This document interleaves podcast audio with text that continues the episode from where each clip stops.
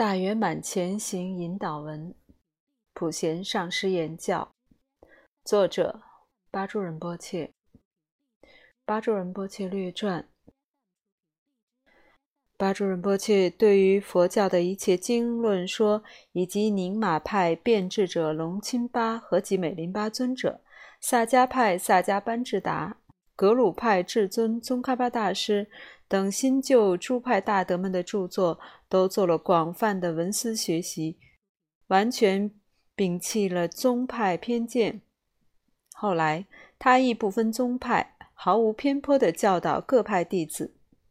如今，一些有分别心的僧众对其他教派的传承上师不甚看重，但只要一提到巴珠仁波切，他们都会恭敬赞叹，倍加尊重。因为直到现在，各大教派的僧众们都把巴珠仁波切的《普贤上师言教》等著作作为重要的修行法本。有一次，巴珠仁波切来到一所格鲁派的寺庙。一天早上，巴珠仁波切坐在经堂里出家僧众的最后边。这时，一位不认识仁波切的、分别心很重的铁棒喇嘛过来了，问道：“你是什么教的？”佛教，巴珠仁波切回答说：“铁棒喇嘛生气了。我当然知道是佛教，但我问的不是这个。我问你是戴黄帽子的还是红帽子的？意思是黄教还是红教？”巴珠仁波切心平气和，从怀里掏出一顶破破烂烂的灰色羊皮帽，说道：“我没有红黄帽子。”只有这顶灰帽子。巴珠仁波切是修行出世间法的伟大上师，总是强调世俗的努力和追求是无益的。每个与他相处过的人都说，他只谈论佛法，从没有人听他聊过世俗的闲话。对于世间法，他没有丝毫的兴趣。第四世左军法王圆寂。第五世左亲法王被认定后，巴珠仁波切成为第五世左亲法王的上师。在第五世左亲法王七岁时，巴珠仁波切给法王传授《大幻化网序部》，随侍的还有法王的经师。对于这位前世是自己至尊上师的第五世左亲法王，巴珠仁波切十分恭敬。第一天传法时，巴珠仁波切把自己的法衣叠好，放在枕头上，请法王就坐。年幼的法王听话地坐上去了。回去后，法王的经师批评了他：“您怎么能坐在巴珠仁波切的法衣上呢？”第二天，巴珠仁波切又如是请法王就坐，法王再不敢坐了。巴珠仁波切转头对经师说。该教的佛法你不教，不该教的世间法，从昨天晚上到今天早上这么短短的时间，你就教了一个。巴珠仁波切学贯五明，解行高妙，他以惊人的记性将学到的大部分教法牢记于心。他能一次教导最复杂的佛教哲理，长达数月，无需依赖任何一页经文。他说法时。人们的心完全被转化，每位聆听教法的人都能感受到祥和与法喜，并能毫不费力地安住于思维观修。他所说的话，即使只有简单术语，也能开悟一道通往修行生活连绵不绝的新视野之门。他的开示直截了当，可让人们立即应用于内在的修正经验上。甚至豁然开悟。他渊博的学识、温暖的加持力和深广的内证功夫，使他的教法拥有迥异于其他上师的特质。纽修隆多是近代最伟大的大圆满传承上师之一，曾经跟随巴珠仁波切学习佛法长达十八年之久。那时。他修行极为努力精进，却一直未得到最殊胜的无上大圆满法。有一个特别的夜晚，巴珠仁波切终于传法给他。当时他们住在左钦寺后山的那琼玛修行洞中。左钦的夜晚清静美丽，巴珠仁波切仰卧在地。他把纽修隆多叫来：“你说你不懂心性是吗？”“是的，仁波切。”“实际上没有什么好知道的。”巴珠仁波切淡淡的说。“我的孩子，过来躺在这里。”纽修隆多挨着他躺了下来。于是巴珠仁波切问他：“你看到天上的星星吗？”“看到了，仁波切。”“你听到左青寺的狗叫声吗？”“听到了，仁波切。”“你听到我正在对你讲什么吗？”“听到了，仁波切。”“好极了，大圆满就是这样。”如此而已。就在那一刹那，纽修隆多豁然开悟了。他从染于净、是于非的枷锁中解脱了出来，体悟到本初的智慧、空性和本有觉察力的纯然统一。巴珠仁波切用特别的方式。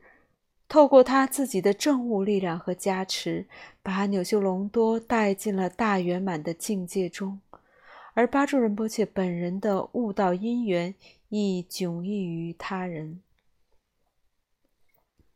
多钦哲伊西多吉尊者是驰名吉美林巴的异化身，是具有大神通、修行大圆满、获得无上成就的伟大上师。他行为特别，留长头发。衣着随便，巴润波切对这位不寻常的上师具有强烈的虔诚心，视其为佛。上师也以各种密宗的超凡行为赐予他不共的加持，直指心性。在扎西卡的有一天，多钦哲看到巴珠仁波切从附近经过，便大喊道：“喂，巴给，有胆子就过来！”待巴珠仁波切一走近，多钦哲便一把揪住他的头发，把他打倒在地，然后在泥地上拖曳。巴珠仁波切看到多钦哲醉得很厉害，呼气中也透着一股酒味，暗想：连他这样的大政务者也会醉成这样，做出不如法的举动。他的心里浮现出佛陀对饮酒过失的阐释。就在这一刻，多钦哲突然松手，放开巴珠仁波切，狠狠地瞪着他说道：“呸！你的脑袋瓜里竟升起如此恶分别念，你这条老狗！”接着朝巴主任波切脸上吐口水，撇着嘴向他伸小手指，然后走了。刹那间，巴主任波切了悟到，我完全被迷惑了。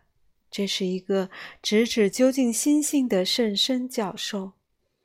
于是将自心安住，顿时一切不清净的分别念全部断尽，无爱觉性的正量从心中自然升起，清朗如无云晴空。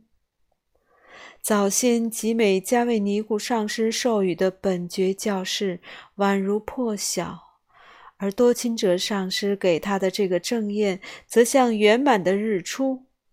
后来，巴珠仁波切开玩笑地说：“老狗是多钦哲上师赐给我的秘密灌顶法名，在巴珠仁波切的一些著作上，他也署名为老狗巴珠。”巴珠仁波切一生的论著作品极为丰富，所作诗歌独树一帜，颇具特色，被誉为雪域著名诗学家。其中脍炙人口的《莲苑歌舞》，恶人的善言，是以通俗易懂、清新活泼的戏剧形式来宣说佛法，深受藏族人民喜爱，在民间广为流传。讲扬钦哲旺波仁波切与全知米旁仁波切赞道：“从尊者慈悲心中流出的教言，比佛语的利益还大。第三是多哲钦丹贝尼玛上师也称赞说：“仁波切之杰作，智者观其意极深，愚者见其句意解，行文委婉流畅，具有诗歌之优美风格。”且文中每一教言皆是对治烦恼、调伏相续之窍诀，故智者愚者阅后无不心生欢喜。遗憾的是，仁波切所著论点多已遗失，现仅存六函，其中普贤上师言教、入菩萨行论科判、功德藏科判。赞颂集等一直为后学者广泛应用及修学。巴珠仁波切一生中弘法利生事业极为广大，除了广泛的讲经传法外，他还教化广大民众向善，甚至说服强盗与猎人放弃劫夺和杀生，出现百余名弟子承诺各念一亿遍观音菩萨六字真言的盛世。因为他赐予传授的修极乐世界法，使得北方牧区扎西卡以及果洛等地传遍了这一事业。他还维修了前世在扎西卡建造的极具加持力的大玛尼堆。他把信众供养的财物全部用于养活刻石经的穷人，越来越多的穷人纷纷前来，石经越刻越多。玛尼堆越来越大，越来越长，绵延数里，人们要花近一个小时才能绕转一圈。为了表达对巴珠仁波切的热爱和敬意，人们将此玛尼堆公称为巴珠玛尼。在事业圆满的最后五年中，巴珠仁波切一直住在根本上师吉美加卫尼故的遗塔附近。五年中的每年都举行一次佛语永断轮回的修供仪轨，成为佛教和众生的医护。在完成全部事业，并完成猴年猴月的大型会供后，仁波切感觉身体不适。当很多僧人前来为他诵经时，他闭着眼睛靠在床上。后来，他睁开眼睛对众人说。我听到一个清清楚楚的声音对我说：“你的所化众生在东方。”看来我还要来此世界。